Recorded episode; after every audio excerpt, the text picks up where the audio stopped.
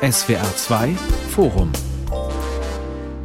Unser Thema heute. Im Dunkel bleiben. Wie finster ist die Nacht? Dazu lädt sie Michael Köhler ein. Die Tage, sie sind jetzt kürzer im Winter, die Nächte länger und das verdunkelt manch einem auch gleich die Seele mit. Die Nacht, sie ist aber nicht lichtlos und der Himmel ist nicht schwarz. Kinder kennen Angst vor Dunkelheit, Erwachsene fürchten finstere Träume. Was im Dunkeln bleibt, beunruhigt, wirft Fragen auf. Die im Dunkeln sieht man nicht, heißt es in der Drei-Groschen-Oper bei Brecht. Und es ist auch der Titel eines Buches von Johannes Mario Simmel. Malerei, Dichtung, Musik, die feiern hingegen die Nacht als Liebesraum, als Erkenntnisraum. Sie sagen, sie singen, dass wir aus dem Dunkeln kommen und häufig dort bleiben. Warum fürchten wir Finsternis? Wie nützen die Künste die Nacht? Was lehrt uns das Dunkle? Das wollen wir fragen. Meine Gäste, die es zu tun sind, Frau Dr. Elisabeth Bronfen, Professorin für englische Literatur. Sie ist auch Film- und Medienwissenschaftlerin an der Universität in Zürich.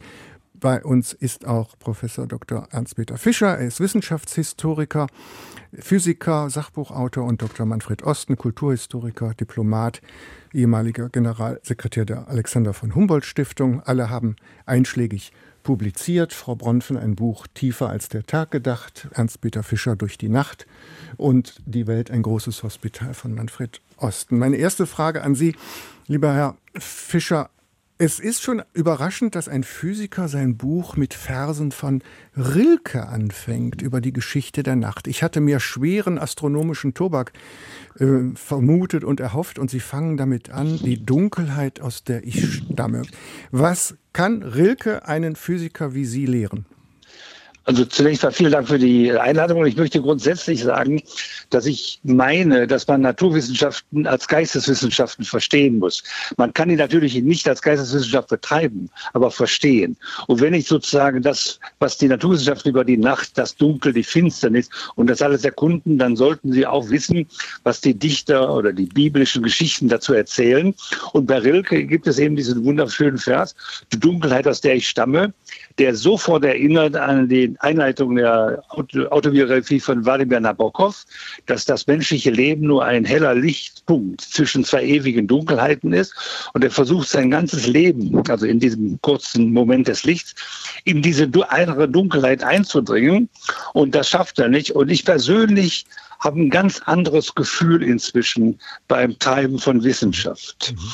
Die Wissenschaft ist offenbar angetreten, um das zu tun, was man in der Philosophie Aufklärung nennt, also erhellen. Man will klären, was der Fall ist. Und in Wahrheit ist das Gegenteil eingetreten. Je mehr wir wissen, je mehr wir erklären können, desto weniger verstehen wir die Welt, desto dunkler wird es. Das hat schon Robert Musil 1930 durch das Wort unermessliche Undurchdringlichkeit ausgedrückt. Und wir sollten uns auf die Dunkelheit freuen. Wir sollten das Geheimnisvolle der Dunkelheit akzeptieren. Das ist mein Plädoyer. Frau Bronfen, ich verrate kein Geheimnis, dass Ihre erste Antwort auf meine Frage von Ihnen nach Mitternacht kam. Sind Sie eine Freundin der Dunkelheit? Tatsächlich habe ich eher vor der Dunkelheit Angst. Ich bin eher ein Morgenmensch. Äh, wenn ich in einem ganz dunklen Raum bin, es gibt ja Kunstinstallationen, die genau das versuchen zu inszenieren. Da wird ja dann der Raum wirklich sehr, sehr haptisch, wenn man überhaupt kein Licht hat. Für mich wirkt es dann aber extrem klaustrophobisch. Das heißt also, ich brauche immer ein bisschen Licht, mhm. um mich wohlzufühlen. Manfred Osten, Ernst-Peter Fischer hat ein ähm, lyrisches Lob der Nacht gehalten. Wir wollen gleich aber noch darüber sprechen, was es heißt, dass der Himmel äh, eigentlich nie ganz dunkel ist und unsere Städte ja auch nicht. Seit der Elektrifizierung irgendwie wir ja vielleicht das Licht auch vertrieben haben. Sie sind ein Kenner auch äh, der Goethe-Zeit des 18. Jahrhunderts. Das ist eine Erfahrung, die findet sich bei den Dichtern häufiger, ne? Also ich bedanke mich sehr dass Herr Fischer die, das Tor zur Geisteswissenschaften geöffnet hat mit dem Zitat von Rilke, Dunkelheit, aus der ich stamme. Und wenn ich das vielleicht ergänzen darf, es gibt ja jemanden, der dieses ebenfalls bereits gesagt hat, das ist Goethe. Und zwar auf doppelte Weise. Einmal im Hinblick auf die astrophysikalischen neuesten Erkenntnisse, dass 80 Prozent der, unseres Universums von dunkler Materie beherrscht wird. Und ähnlich in diesem Sinne hat es bereits Goethes Mephisto ja im Grunde vorweggenommen. Er sagt ja, ich bin ein Teil des Teils, der Anfang alles war. Ein Teil der Finsternis, die sich das Licht gebar, das stolze Licht, das nun der Mutter Nacht den Rang, den Rang ihr streitig macht. Und dann kommt der Zusatz, und doch gelingt's ihr nicht, sie wird zugrunde gehen. Das heißt, diese Dunkelheit hat er im Grunde gewissermaßen vorhergesehen. Das ist also einmal die, die astronomische Seite bei Goethe. Die andere Seite ist die anthropologische Dunkelheit. Er ist derjenige, der im Grunde vor, längst vorhergesehen hat, äh, dass was wir, was Nietzsche behauptet hat, die Welt ist tief, tiefer als der Tag gedacht. Er hat anthropologische Dunkelheit verstanden mit sich selbst, indem er gesagt hat, der Mensch ist ein dunkles Wesen, er weiß nicht, woher er kommt, noch wohin er geht. Er weiß wenig von der Welt und am wenigsten von sich selbst. Und da kommt der interessante Zusatz, ich kenne mich auch nicht und Gott möge mich auch davor bewahren. Herr, Herr Fischer, lassen Sie uns noch ja. eine Sekunde vielleicht beim, beim Himmel bleiben. In diesen ja. Tagen gucken wir gerne an den Nachthimmel. Wir erwarten die stille Nacht, die heilige Nacht, die uns von Finsternis durch ihre frohe Botschaft befreit. Jetzt mal ganz einfach gesagt, die Nacht ist ja nicht nur schwarz, die ist nicht lichtlos, ne? Nein, im Gegenteil, die ist sehr bunt, nur sehen wir das nicht. Also wenn Sie da Messgeräte hochfahren, dann können Sie alles mögliche, alle möglichen Farben erkennen. Wir, unsere Augen, unsere Augen sind noch nicht dafür eingerichtet. Wir sollen die Nacht schwarz sehen, wobei ich glaube, dass der tiefe Hintergrund dafür ist, dass wir die Sterne besser erkennen können. Also der Nachthimmel ist für uns schwarz und dunkel, damit wir die Sterne sehen können. Wenn das nämlich, wenn wir so hell sehen würden wie am Tag, dann würde da eine Menge verwischt sein und dann wäre das gar nicht so eindrucksvoll und äh, wie, wie das daher kommt. Aber ich bin, äh, ansonsten ist die, die Nacht kaum noch zu sehen. Nicht jetzt, also wenn Sie am Weihnachtsmarkt rumlaufen oder durch, durch New York laufen, da sehen Sie den Himmel nicht mehr. Und es ist schon fast eine Anstrengung, irgendwo die Nacht zu finden. Man macht ja jetzt auch sozusagen Versuche zur Rettung der Dunkelheit. Und ich glaube, dass das ein sehr menschlicher Zug ist. Also wenn Sie jetzt nur den Nachthimmel gucken und das Schwarze erkennen, dann ist das was anderes als die Nacht auf der Erde. Also die Nacht am Himmel ist was anderes als die Nacht auf der Erde. Das sollte man wohl unterscheiden. Die Nacht auf der Erde ist der Schatten der Erde. Ja, Aber die Nacht am Himmel Punkt. ist was ganz anderes. Ja, Sie haben jetzt beiläufig... Physikalisch was ganz anderes, ja. Beiläufig einen ganz wichtigen Punkt gesagt, Herr Fischer. Die Nacht ist, Klammer auf, seit Kopernikus, Klammer zu, der, Scha der Schatten der Erde. Ja, ja, also die, die, die Sonne scheint, kann eben nur auf eine Seite scheinen, so wie beim Mond auch. Man sieht die eine Seite nicht, die dunkle Seite nicht. Das ist auch die, die wir in uns haben. Der sieht bestimmte Sachen nicht. Und, äh, und jetzt kann man aber dann, wenn man die, das erstmal akzeptiert, wie Kopernikus das vorgeschlagen hat, gut erklären, warum eine Hälfte der Erdkugel im Dunkel liegt und die andere der Sonne. Also das wäre dann die Nacht. Aber das erklärt nicht das Schwarz des Himmels. Das Schwarz des Himmels hat einen ganz anderen Grund. Also physikalischen Grund. Das hat natürlich eine andere Bedeutung auch, aber eine anthropomorphe oder anthroposophische Bedeutung oder eine philosophische Bedeutung. Aber das ist ja eine Frage, die müssen Sie Frau Bonfen stellen. Ja, das wollte ich gerade tun, Frau Bonfen. Ja. Ich habe Sie vorgestellt als äh, Professorin für englische Literatur. Mir sind natürlich gleich sofort Zeilen aus Shakespeares Sommernachtstraum eingefallen, denn die Nacht ist der Moment auch, ja, wo, wo sich die unkontrollierten Lüste Bahn brechen. Sie ist die Nacht, äh, ist der Moment, die Stunden des Überfalls als äh, der, des, des Raubtierhaften. Im Sommernachtstraum heißt es, ich kenne ein Ufer, wo wilder Thymian blüht. Ähm, Fischer hat gerade gesagt, die Nacht ist kaum noch zu sehen, aber Frau Bronfen zu spüren und zu fühlen.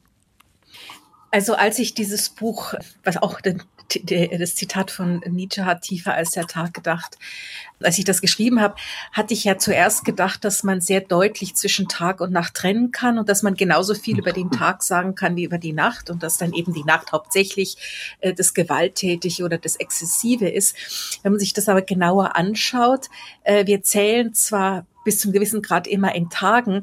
Aber gerade in der Literatur und Kultur, in der Malerei, in den Filmen ist der Tag viel weniger interessant ja. als die Nacht. Und die Nacht ist dann ein sehr komplexer Raum. Also natürlich, es ist der Zeitpunkt, wo man nicht mehr so gut sieht und deshalb sich sehr viel mehr auf andere Sinne konzentrieren muss. Also auch im Sommernachtstraum sagt ja Thesis an einer Stelle, nachts könnte auch jeder Baum ein Bär sein.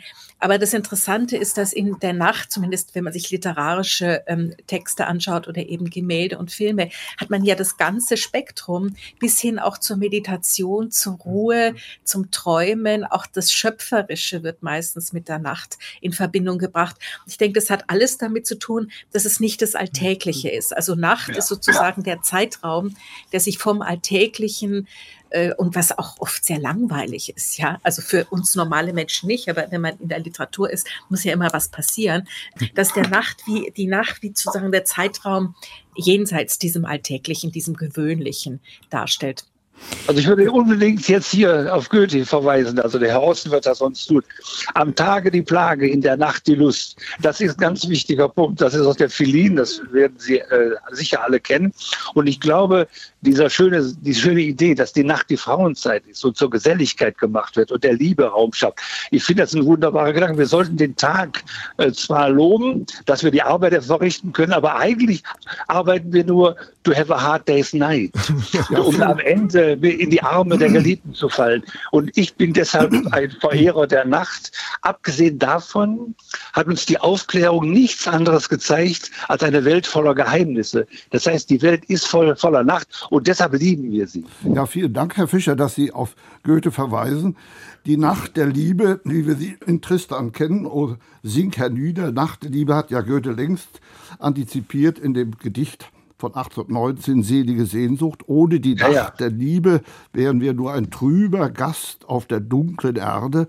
Er beschreibt ja dort diese Nacht in der Liebesnächte Kühlung, ja. die dich zeugte, ja. wo du zeugtest. Und wenn ich gerade vielleicht eine Sekunde fortfahren darf, Goethe ist ja derjenige, der überhaupt eine Phänomenologie, anthropologische Phänomenologie der kosmischen Dunkelheit im Menschen konstatiert hat. Er ist ja derjenige, der davon äh, ausgeht, wenn ich damit mal anfangen darf, von einer Kommunikationsdunkelheit. Er ist derjenige, der behauptet hat, Missverständnisse sind die Quellen der Unterhaltung und des tätigen Lebens. Er geht also im Grunde davon aus, dass wir uns eigentlich nur unterhalten, weil wir uns dauernd missverstehen. oder, oder, die andere ja. Dunkelheit, ja, äh, Kommt, reden wir miteinander, wer redet, ist nicht tot, heißt das später bei, bei Gottfried Benn. Ne? Also. Ja, oder er ist auch der Entdecker der Nachtseite, der, der, der Nachtseite der Vernunft. Mephisto sagt ja, er nennt es Vernunft und braucht es allein, nur tierischer als jedes Tier zu sein. Goethe hat ja, ja die, äh, die französische Revolution in diesem Sinne als das schrecklichste aller Ereignisse bezeichnet, weil die Guillotine dies ja gezeigt hat. Und ich denke, dass Goethe auch derjenige ist, der im Grunde als Totgeburt, wie wir wissen, ist ja im letzten Augenblick nur gerettet worden dann durch die Wöchnerin, dass er im Grunde mit der Dunkelheit unendlich vertraut war durch sein Körpergedächtnis, wie wir heute durch die Lebenswissenschaften wissen, war ja. im Grunde die Dunkelheit von Nacht und Tod bei ihm ständig präsent bis zum Lebensende. Deshalb diese ungeheure, umgekehrte, absolute Rangerhöhung des Lebens gegenüber dem Tod. Aber das hat nichts daran geändert, dass Goethe zutiefst vertraut war mit dem Tod und vor allen Dingen eben äh, auch im Zusammenhang mit der Liebe, wie wir gerade gehört haben, in der seligen ich, ich würde gerne noch was zur äh, Erkenntnis ergänzen. Also der Herr Osten hat aus der seligen Sehnsucht zitiert dass du nur ein trüber Gast auf dunkler Erde bist. Dieses Gefühl hat zum ersten Mal ein junger Mann namens Werner Heisenberg verloren, als er auf Helgoland in die Tiefe der gedenkenden Nacht eingestiegen ist und die, die Atome gefunden hat. Und er hatte so unmittelbar das Gefühl, dass er jetzt kein trüber Gast auf dunkler Erde ist mehr, sondern dass er die Helligkeit gefunden hat, aber in Tiefe der Nacht. Hm. Sie können die, die, die können die Erkenntnisse über die Atome nicht durch Logik oder durch äh, Experimente finden, sondern sie müssen ganz tief in sich selbst hinabsteigen, in die eigene innere Nacht und dann kommt die Erkenntnis nach außen. Und das finde ich das Großartige an dem, was Herr Osten so die Nachtseite der Wissenschaft und die Nachtseite des Denkens genannt hat. Ohne die gäbe es die ganzen Erkenntnisse, die wir haben, nicht. Frau Bronfen, Sie haben ebenso beiläufig gesagt, die Nacht ist nichts Alltägliches. Wir sind gerade dabei, die Nacht nicht nur zu rehabilitieren, sondern doch arg zu loben. Mir fallen aber doch auch die fiebrigen Nachtstunden ein, die Furcht furchtsamen Nachtstunden. Die Angst des Kindes vor der Nacht. Äh, Goethes Erlkönig fällt mir ein. Von Novalis die Hymnen an die Nacht sind Verlust und Schmerzhymnen über die verlorene Geliebte. Also diese Seite ist ja auch sehr stark äh, in der Romantik ausgeprägt. Also die Nacht auch als Einübung in Empfindsamkeit? Ja, also das hat eben äh, damit zu tun, dass man gerne in der Nacht die Kräfte des Bösen sehen möchte, wobei das kompliziert ist. Wenn man sich die Geschichte, die Passionsgeschichte Christi ansieht, würde man ja denken, dass Christus für den Tag, für das Licht, für die Erhellung steht. Das funktioniert aber nur im Kontext der Nacht. Das wird besonders deutlich, wenn man sich die Gemälde anschaut, also berühmten äh, Fluchtbilder mit ähm, Maria, Josef und dem Kind. Da brauchst den Mond, da brauchst ähm, das Feuer, also braucht die Dunkelheit, um dann das Licht, was Christus darstellen soll, deutlich zu machen. Das heißt also, obwohl wir jetzt dazu tendieren würden zu sagen, die Nacht ist ja das, das Gebiet des Bösen, des Teufels, des Satans, der Hexen und dann kann man daran die ganze Frage der Ängste festmachen, genau darf man nicht vergessen, das Gegenstück sind auch alles Nachtgeschichten. Also die ganze Geschichte Christi, die entscheidenden Etappen finden auch in der Nacht statt. Und dann könnte man eben sagen, er bringt eigentlich Licht in diese moralische Nacht und in diese eben gefährliche Nacht. Also das, das nur so vorweg, weil ähm, die Verbindung der Nacht mit all den äh, nicht nur Fragen der Meditation und der Selbsterkenntnis, was wir jetzt schon gesagt haben, dass man in der Nacht das Stück Dunkelheit in sich selber äh, entdecken kann, aber eben auch die schreckliche Seite davon, die Ängste. Das hat eben damit zu tun, dass man vom, vom, also mit dem Christentum und nicht nur dem Christentum, aber jetzt für unsere Kultur kann man es daran sehr schön festmachen, die ganze Schauerkultur und Schauerliteratur immer so als ein Gegenstück äh, dazu gedacht hat. Also das ganze Monströse, schreckliche, ähm, die furchtbaren Geburten, also Frankenstein beispielsweise produziert natürlich nachts, also der sitzt nachts immer in seinem Labor und arbeitet an den Körperteilen. Und es ist auch in der Nacht, äh, dass er den, das Monstrum, also dieses, die, die Kreatur, dass er ihr Leben verleiht. Aber wie gesagt, das muss man zusammendenken damit, dass auch all das Gute aus der Nacht kommt. Also auch das christlich Gute aus der Nacht. Hm. Also ich gebe Frau Bronfen, darf ich eine, eine kühle Hypothese aufstellen. Ich gebe Frau Bronfen recht, man hat manchmal Angst in der Nacht. Also man hat nicht nur Lust auf die Nacht und man möchte endlich sozusagen allein sein und die Tür zu machen und dann mit der oder dem oder dem Geliebten allein sein und die Zeit mit sich verbringen, sondern man hat manchmal auch Angst. Und aber diese Angst hat einen unheimlichen äh, Entwicklungsschub für die Menschen gemacht, in meinen Augen. Wenn man sich nämlich zusammensetzt abends in der Dunkelheit, vielleicht ruhig ein kleines Feuer macht und dann will, will man, überlegt man, wie man die Angst vertreiben kann. Das gelingt, indem man erzählt, indem man spricht. Und meine These ist, dass die Nacht zur Entwicklung der Sprache der Menschen beigetragen hat. Ganz entscheidend. Wir wollen die Nacht vertreiben durch das Sprechen, denn wenn jemand, wenn, wenn ich jemand sprechen höre, dann weiß ich, ich bin nicht allein und kann die Angst überwinden. Und ich finde, das ist sozusagen der humane Zug der, der, der menschlichen Sprache. Deshalb ist sie ja auch so erzählerisch begabt, die Sprache, und nicht logisch begabt. Sie sind ja, in guter Gesellschaft, Herr, Herr Fischer. Kein geringerer als Freud hat den Gedanken ausgefaltet. Wir greifen das gleich noch auf, aber Herr Osten oh, möchte das, dazu, dazu ja, was sagen. Ja, ich danke Ihnen, Herr Fischer, dass Sie sagen, die Nacht hat uns zur Sprache gebracht. Sie hat vor allen Dingen auch uns zur Musik gebracht. Ja. Die, äh, es war ebenfalls wieder Goethe, der 831 ja gesagt hat, die Musik ist in ihrer Wirkung dämonisch, ist dunkler Natur und steht so hoch, dass kein Verstand ihr beikommen kann. Und ich denke, das Interessante ist das Stichwort, Herr Köhler, das Sie Erlkönig genannt haben, vertont von Schubert. Opus 1. In der Tat, das ist ja nicht nur äh, die, das, die Nachtgeschichte eines Kindsmissbrauchs. Erlkönig hat mir ein Leids getan, sondern es ist die Geschichte, äh, die im Grunde mit der Goethe das Tor aufstößt zu, der, zu, dem, zu unserem Gehör. Denn das Ohr ist eigentlich das Organ des Dunklen und uns. Es hört ja, ja, ja. bereits pränatal im Dunkeln es sehr früh bereits. 20. Es, Woche voll ausgebildet. So ist es. Mhm. Es kennt die Musik vor allen Dingen der Nacht, nämlich den Herzschlag der Mutter. Ich würde sagen, dass der Raum der, der, der Musik ist das Weibliche. Der weibliche Raum des Weiblichen ist der eigentliche Raum der Musik. Und dieser Herzschlag der Mutter ist ja interessanterweise Andante Moderato. Das heißt, das heißt die klassische Dreiteilung der, der Sonaten. Es spricht jemand aus berufenem Munde. Er spielt Streichquartett und ist ein erfahrener Bratscher. Ja, ja, ja, ja, dazu sagen. sagen. Ne? Das wissen wir. Wir kennen ja das Andante Moderato, ist, das heißt, die, die Dreiteilung zwischen den schnellen beiden Sätzen ist dieser dunkle Teil, im Grunde diese Sehnsuchtsmusik, mit der sich eigentlich der Mensch das Dunkle des, der, der Herkunft wieder erinnert oder sogar vielleicht sogar zurücksehnt. Und das Hochinteressante ist, dass das Ohr eben viel weiter ist als, die, das, als, das, als das Auge. Es schläft nie. Es ist im Grunde der Wächter der Dunkelheit für den Menschen, denn im Grunde das Auge versagt ja völlig. Es ist ja blind in der Nacht, während der, das Ohr äh, nicht schläft und praktisch das Dunkelfeld, das hinter dem Rücken des Menschen ist, das das Auge eben nicht sieht. Dafür ist es auch Ein noch Tropfender Wasserhahn in der Nacht kann einen Kirre machen. Ne? ja, das heißt, wir haben es also hier zu tun mit einem enormen Zentralorgan der, des Nächtlichen.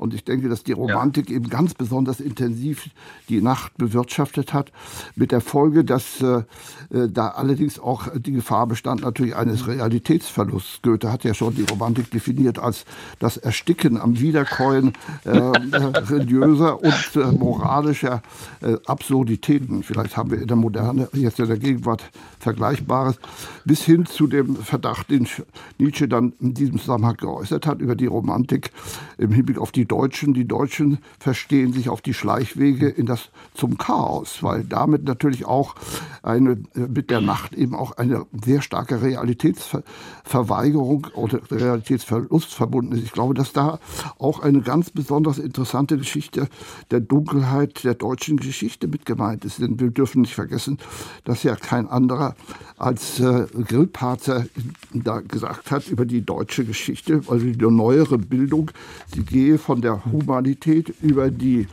Nationalität zur Bestialität. Nicht? Und das ist die andere dunkle Geschichte, die eben auch mit der Romantik. Ich weiß nicht, ob Ihnen das aufgefallen ist, Frau Bronfen. Wir haben jetzt äh, zwei ältere Herren am Tisch, die sich als Feministen outen und ständig vom Raum des Weiblichen reden. Das ist eigentlich einer Ihrer Kerngedanken, ne? Die Nacht als Raum des Weiblichen? Ja, also ich wäre wär ein bisschen vorsichtig, was man mit weiblich dann meint. Mhm. Ist dann weiblich ähm, der Gegensatz zum männlichen und heißt dann das, äh, was man der Nacht alles zuschreibt, wieder so wiederum der Gegensatz zu etwas, was man dann dem dominant männlichen zuschreibt. Also äh, was man natürlich sagen kann, ist äh, aus der ähm, Mythologie. Mich hat ja, als ich mein Buch geschrieben habe, die diese Halbgöttin Nyx so interessiert und das ist ja ähm, Lateinisch die, die, Schnox. Genau. Mhm. Und die hat ja, die wird ja sehr viel abgebildet und immer auch mit ihren zwei Kindern Schlaf und Tod. Mhm. Mal fliegt sie über eine Stadt, mal sitzt sie in einer Höhle. Also sagen wir es mal so, kulturell verbinden wir das Nächtliche mit dem Mütterlichen äh, und mit dem, was das Mütterliche dann auch nochmal gebiert, nämlich also nicht nur Leben, sondern Tod und auch der Schlaf als der Gegensatz zum Wachen, zum Tag, was tatsächlich eher dem Männlichen zugeschrieben wird und damit auch die ganzen Fantasien, die mit dem Nachtbereich hm. ähm, in Zusammenhang gebracht werden. Aber ich glaube, man muss vorsichtig sein, dass das jetzt kulturelle Kodierungen sind und keine äh, wirklichen Zuschreibungen. Denn wenn man das jetzt aus wirklich feministischer Perspektive betrachten will, es hat ja jahrelange Diskussionen auch darüber gegeben, wie gefährlich die Nacht für Frauen ist. Also so ganz konkret für eine Frau in die Nacht zu gehen, ist in vielen Orten noch immer tatsächlich alles andere als lustvoll, äh, eben weil äh, die ähm, äh, weil sie äh, nicht so gut sehen kann und dann viel weniger sich beschützen kann gegen hm. Angriffe. Als Vater von zwei Töchtern und noch, auch noch zwei Jungs weiß ich, wovon Sie reden. Die muss man nämlich abends immer von Partys abholen, weil das sonst zu gefährlich ist. Nochmal ernsthaft gesprochen zur Musik zurückzukommen. Es gibt ja eine berühmte Rache-Arie, Manfred Osten. Ne? Der Hölle Rache kocht in meinem Herzen, singt die Königin der Nacht ihrer Tochter zu und gibt ihr dann den Dolch. Das heißt, die Nacht ist auch der Moment der großen Affekte? Ja, ich denke, dass das eine der ganz zentralen Erkenntnisse sind, auch der, ist heute der Evolutionsforschung. Ich meine, unter dem dünnen Firnis der kulturellen Evolution wohnen ja im Grunde in der, in der Bio, sagen wir mal, in der biologischen Evolution eigentlich die sieben Todsünden als im Grunde als Fitnessvorteile der biologischen Evolution. Das heißt, die optimale Weitergabe des eigenen genetischen Materials. Und wir haben dieses, der Mensch ist im Grunde das Haustier, das verpflichtet ist, sich zu domestizieren, diese Affekte zu domestizieren. Aber das ist meines Erachtens gerade das Zentralproblem, dass wir zunehmend in der Situation sind, dass diese kulturelle Firnis verschwindet. Und ich denke, das ist das, was die Tiefenpsychologie auch erkannt hat, dass im Grunde, ich glaube, das war Freud, der behauptet hat, dass unter dem dünnen Firnis der Zivilisation in jedem von uns eine Rotte von Mördern haust. Und es gibt ja diese interessanten Hinweis von Fontane, als die im Grunde die, die Nacht der Romantik zu Ende war durch die elektrische Kolonisierung der Dunkelheit, hat er gesagt, er fühle sich in Berlin umringt von elektrisch beleuchteten Barbaren. Also das ist äh, meines Erachtens äh, interessant, dass diese, dass diese Affekte äh, unter diesem dünnen Firnis der kulturellen Evolution in uns weiter wohnen und dass sie im Grunde heute vor dem großen Problem stehen, wie wir sie domestizieren sollen. Das ist eines der ganz großen zentralen Bildungsprobleme, vor denen wir heute stehen. Ich werfe noch mal was in die Schale, was ich so beiläufig gesagt habe. Fischer hat mir da eben die Gelegenheit zugegeben, äh, nämlich dass das Sprechen als die, ähm, ja, die, die Beherrschung äh, des Dunklen. Wenn jemand spricht, wird es heller. Ein berühmter Satz, der in der 25. Vorlesung Freuds über die Angst fällt. Die berühmte Szene, wo, wo das Kind zur Tante sagt, ach Tante, ich fürchte mich, ähm, ähm, bitte sprich doch mit mir. Und dann sagt die Tante, ja warum? Du siehst mich doch gar nicht. Ja, wenn jemand spricht, wird es es heller. Also eine Gesichtshalluzination, eine Körpersimulation, um die, die, die Phobie, die Furcht vor der Nacht und den Liebesentzug zu bewältigen. Das ist ein anspruchsvolles Programm, Herr Fischer, ne? Ja, ja, aber also den Liebesentzug würde ich da nicht sehen in der Nacht. Also man Sie kann ja auch. Also ich bin immer noch der Meinung, dass nichts Schöneres gibt als die, die Geselligkeit der Nacht. Und also ich habe ja die Feeling schon zitiert, dass am Tag die Plage und in der Nacht das andere der Fall ist. eine Hard Day's Night ist das, wo wir alle nachstreben. Aber das Sprechen ist insofern, äh, finde ich, wichtig, als wir sozusagen da eine Nähe also über eine Distanz bekommen. Also die, ich brauche nicht so unbedingt jemanden zu fassen, sondern nur zu hören. Und der Herr Osten hat ja wunderbar erklärt, welche Bedeutung das Ohr dabei hat. Wir können es nicht schließen. Wir sind sozusagen immer dafür wach und aufmerksam. Aber trotzdem ist es so, wir reden jetzt wieder so, als ob wir vor der Nacht weg wollten und so möglichst die Nacht überwinden wollten. Das Ohr und, ist das Auge der, der Nacht. Und der, und der Fontane hat dann auch gesagt, äh, die Barbaren des Lichtes oder so ähnlich.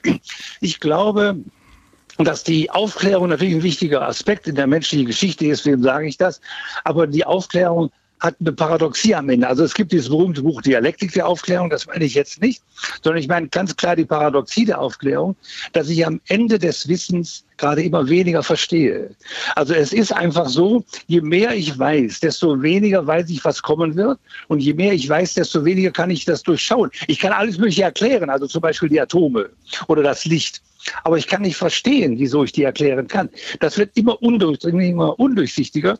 Und wir haben ja auch heute, Herr Osten hat das auch schon angesprochen, am Anfang war sozusagen die Welt dunkel, weil wir sie nicht verstanden haben. Und jetzt ist die Welt dunkel, weil wir sie verstehen, nämlich Dunkelmaterie, Dunkelenergie. Und wir haben da wirklich gar keine Ahnung, was sein soll. Das Wichtige, Witzige ist jetzt beim Sprechen, wir sagen, benutzen selbst die falschen Wörter.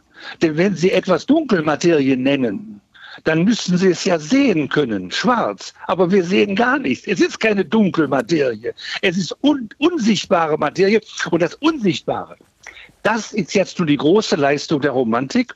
Denn die Romantiker hat entdeckt, dass es unsichtbares Licht gibt, dass es unsichtbares Denken gibt. Und diese Romantiker, diese Idee der Romantik, die sollten wir nicht verwerfen. Also Herr Osten hat so die Goethe-Abneigung der Romantik zum Ausdruck gebracht. Ich habe die kennen die auch, aber ich lobe die Romantik über alles. Die Nacht ist geheimnisvoll. Wir haben Lust auf das Geheimnis. Das Schönste, was der Mensch erleben kann, ist das Gefühl für das Geheimnisvolle. Das bekommt er in der Nacht. Das Schönste, was der Mensch erleben kann, ist die Nacht. Und die Nacht hat uns die Romantik sozusagen vorgeführt, uns gezeigt. Und Karl Kaspar David Friedrich hat gesagt, du musst malen, was du im Dunkeln gesehen hast, in der Nacht. Wir sollten die Nacht mehr loben. Und ich weiß, dass es da Helligkeit gibt, wo wir dann Dinge sehen, die wir nicht sehen wollen. Aber ich bin für die Nacht. Ja, vielen Dank, Herr Fischer. Ich denke, dass Sie etwas ganz Wichtiges angesprochen haben, das ich ganz kurz auch ergänzen möchte. Es ist doch so, dass äh, derjenige, der dieses am tiefsten verstanden hat, im Grunde Novalis gewesen ist. In ja, ja ganz sicher, ganz sicher.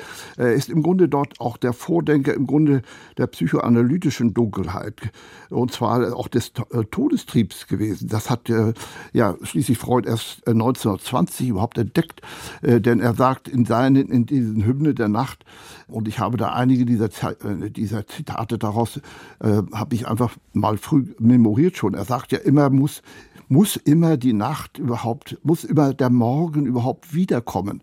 Gelobt sei uns die ewige Nacht, also die Befreiung äh, des, vom Leben in die ewige Nacht, also die Nachtseite der Seele. Und er hat auch tatsächlich den Satz in, dem, in den Hymnen äh, äh an die Nacht formuliert, die Sehnsucht nach dem Tode. Das steht dort einfach. Man muss sich mal vorstellen, dass er das also im Grunde äh, bereits Rilke antizipiert, äh, nicht ja. nur Rilke, aber auch Freud antizipiert. Und das sind, ein, das sind äh, Ansichten, die wir im Grunde viel zu wenig bedenken, weil wir heute diese, diese Erinnerung an die Nacht, an diese Dimensionen der Nacht überhaupt vergessen haben. Mhm. Also wenn Sie, wenn Sie Novalis zitieren, muss denn der Tag wiederkommen. Ich bitte zu bedenken, dass wir nicht in einer Welt geboren, äh, hineingekommen sind, die voller Licht war, sondern Menschen leben von Anfang an in einer Welt, wo Tag und Nacht wechseln, wo wir immer damit rechnen können, dass nach dem Tag die Nacht kommt und nach dem Nacht die Tag, der Tag kommt und wir müssen uns auf beides einstellen und deshalb haben wir grundsätzlich dieses dualistische Leben Lebensweise, die zwischen Aufklärung und Romantik schwankt, wenn Sie das jetzt als Stichworte so sehen wollen, oder zwischen Goethe und Novalis oder zwischen, oder, und die, die, zwischen Träumen und, und Wachen. Also die Träume sind ja sozusagen ein etwas, also Tagträume gibt es natürlich auch, aber die eigentliche Traumarbeit ist in der Nacht und der Mensch muss gleichmäßig stark sein im Denken wie im Träumen. Das halte ich für ein grundlegendes Element, weil wir gleichmäßig stark sein müssen im im Tag, am Tag und in der Nacht. Wir sind sozusagen diese Doppelwesen. Wir können da nicht raus, weglaufen. Das ist unsere Evolution, unser biologischer oder existenzieller Ursprung.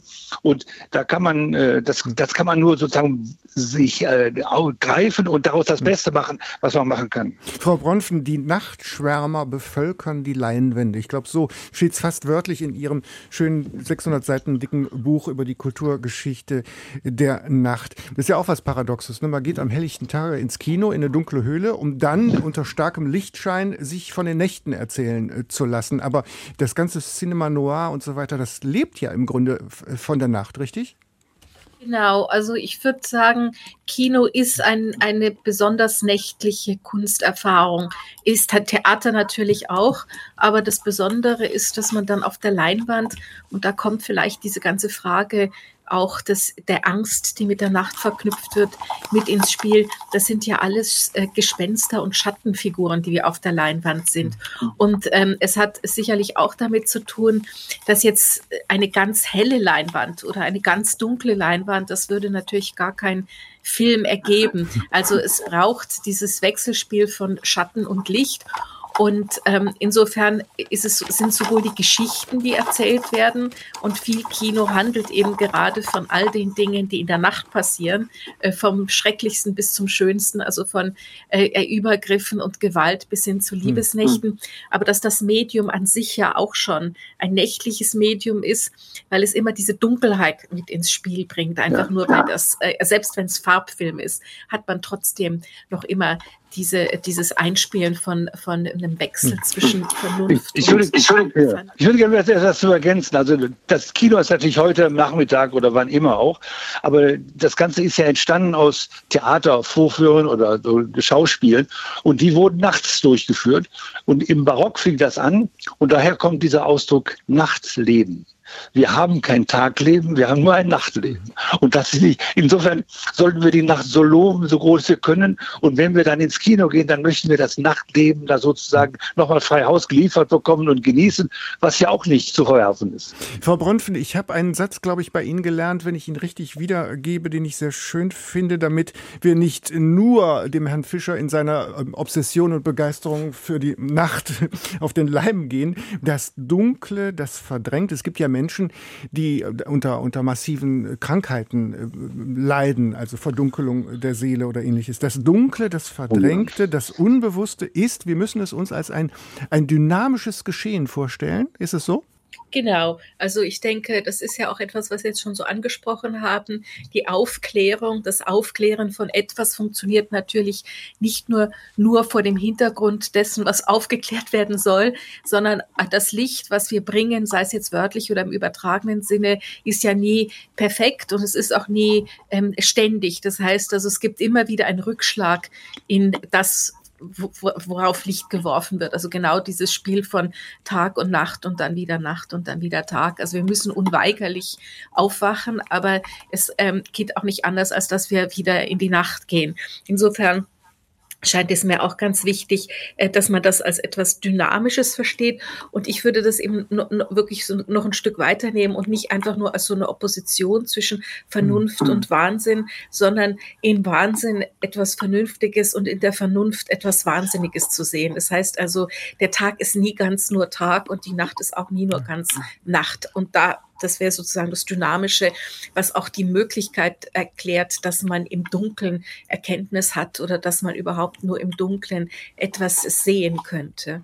Ja, also ich gebe Frau Ronfeld völlig recht und Herr Köhler, Ihre Frage ist auch sehr gut.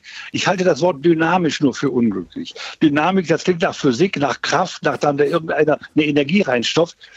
Goethe, um den Herrn Osten, er hat gesagt, das muss genetisch gedacht werden. Das alle diese Naturwissenschaft kann nur genetisch sein. Verstehen kann nur genetisch sein. Der, er meint nicht Gene, sondern ein Werdendes. Da ist kein Sein auf in dieser Welt, sondern ein Werden. Das Dunkle wird auch.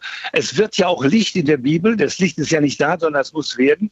Und die Nacht kommt an Land, die muss auch werden. Wir müssen alles nicht in einem dynamischen, sondern in einem genetischen Sinne sehen. Wobei das Wort genetisch natürlich heute durch die Gene blockiert wird. Das ist bei Goethe viel tiefer gedacht, also tiefer als der Tag gedacht, würde man jetzt sagen. Also ich glaube, das ist eine großartige Idee, dass die Wissenschaft nur genetisch erklären kann, was im Übrigen jetzt neben gebe ich dem Goethe eines aufs Haupt, was eine romantische Idee ist. Die Idee der Romantik ist, dass es sowieso nur Genetik gibt und Bewegung.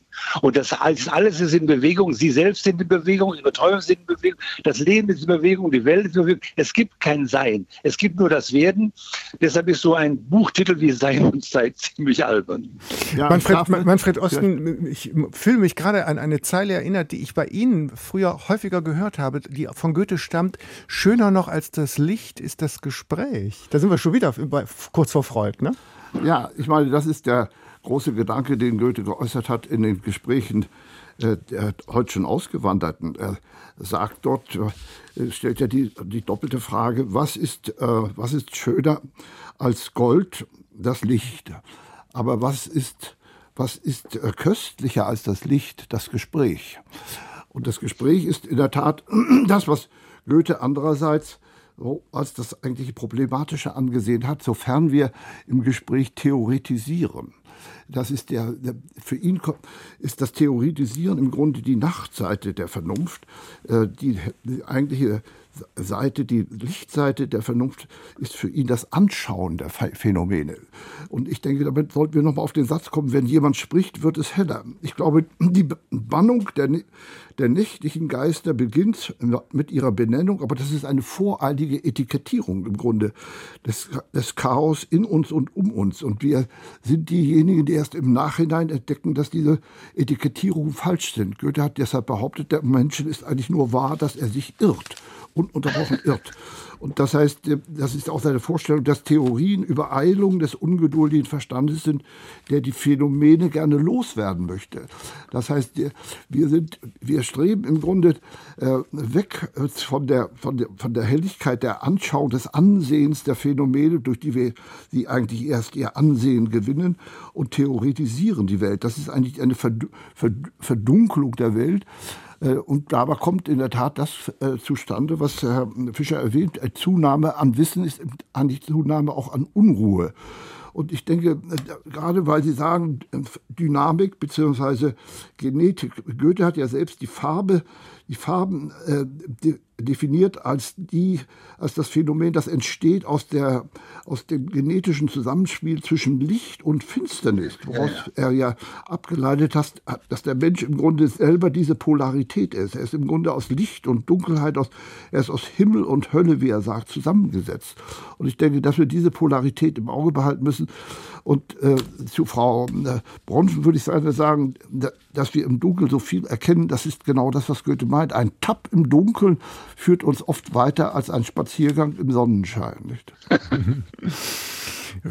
Frau Bronfen, Sie sind ja auch Filmwissenschaftlerin und kennen sich auch in der jüngeren Kulturgeschichte gut aus. Der Zufall will, dass vor 50 Jahren ein berühmtes Popalbum erschien. Nein, so darf man das nicht sagen. Psychedelik-Rockalbum äh, Dark Side of the Moon spielt sogar bei Herrn Fischer in seinem Buch äh, eine Rolle. Ähm, das war, ich entsinne mich gut, ich war noch Schüler, das war schon wichtig, als das rauskam, weil es auch nochmal vom Lunatic sprach, von den Verrücktheiten des Lebens, von der anderen Seite der Vernunft? Genau, also das Lunatic als Wahnsinniger hat ja mit Dämonen zu tun und äh, gerade in der angloamerikanischen Kultur ist oft der Mond auch der Einfluss für Wahnsinn, aber im Wahnsinn eben auch Erkenntnis. Und ich denke, das ist, was äh, Pink Floyd natürlich auch sehr interessiert hat, das ähm, Ekstatische, das Nicht-Alltägliche, äh, das Ungewöhnliche. Äh, das Psychedelische. Genau, das Psychedelische. Ja, ja. Also ich, also ich weise, weise gerne auf dass The Dark Side of the Moon äh, von Mark Twain stammt. Also ein Ausdruck von Mark Twain, der gesagt hat, jeder Mensch ist wie der Mond, der hat eine dunkle Seite, die er keinem anderen zeigt. Aber ich möchte gerne bei, der, bei Pink Floyd auf etwas anderes hinweisen.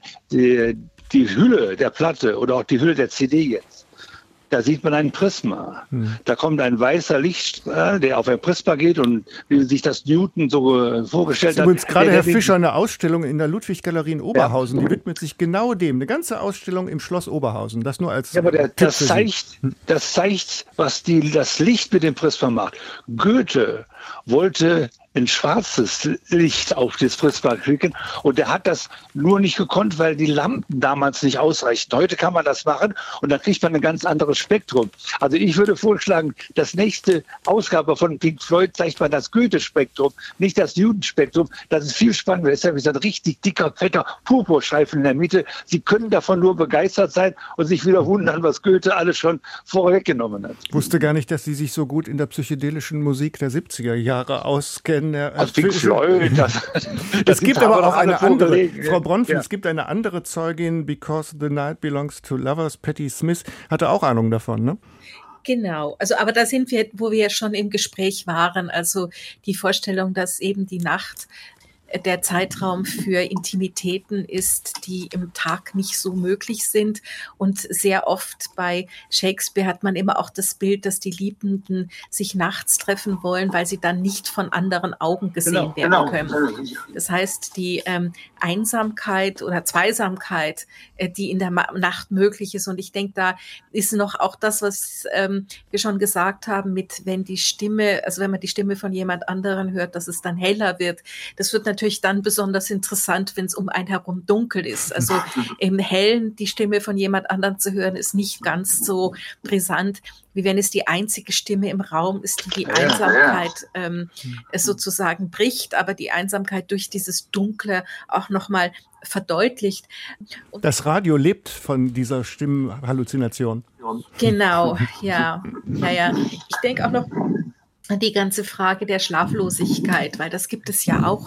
Und Schlaflosigkeit ist auch so etwas. Einerseits Menschen, die unter Insomnia leiden, leiden wirklich. Das ist ganz grauenhaft. Also man kann daran auch sterben, wenn man nicht irgendwann mal dann doch einschläft.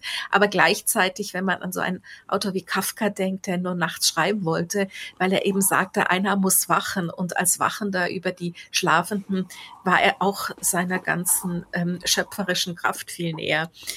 Also das äh, heißt, es ist nicht nur, dass The Night Belongs to Lovers, sondern sicherlich auch äh, für viele Leute, die schöpferisch arbeiten. Ich danke an dieser Stelle meinen Gästen im SWR2 Forum, im Gespräch über Im Dunkel bleiben. Wie finster ist die Nacht? Zuletzt hat gesprochen Elisabeth Bronfen, Professorin für englische Literatur an der Universität in Zürich. Ihr einschlägiges Buch heißt Tiefer als der Tag gedacht, eine Kulturgeschichte der Nacht. Bei uns war auch der Wissenschaftshistoriker und Autor und Physiker Ernst-Peter Fischer, Professor für Wissenschaftsgeschichte in Heidelberg. Durch die Nacht heißt sein einschlägiges Buch eine Naturgeschichte der Dunkelheit. Kulturhistoriker, Diplomat und Ex-Generalsekretär der Humboldt-Stiftung Manfred Osten war bei uns. Sein letzter Titel heißt Die Welt, ein großes Hospital, Goethe und die Erziehung des Menschen zum humanen Krankenwärter. Mit nochmaligem Dank für Ihre Teilnahme und einem herzlichen Wünschen zu den Festtagen verabschiedet sich am Mikrofon Michael Köhler. Ihnen danke sehr. Eine schöne heilige Nacht. vielen Dank, vielen Dank.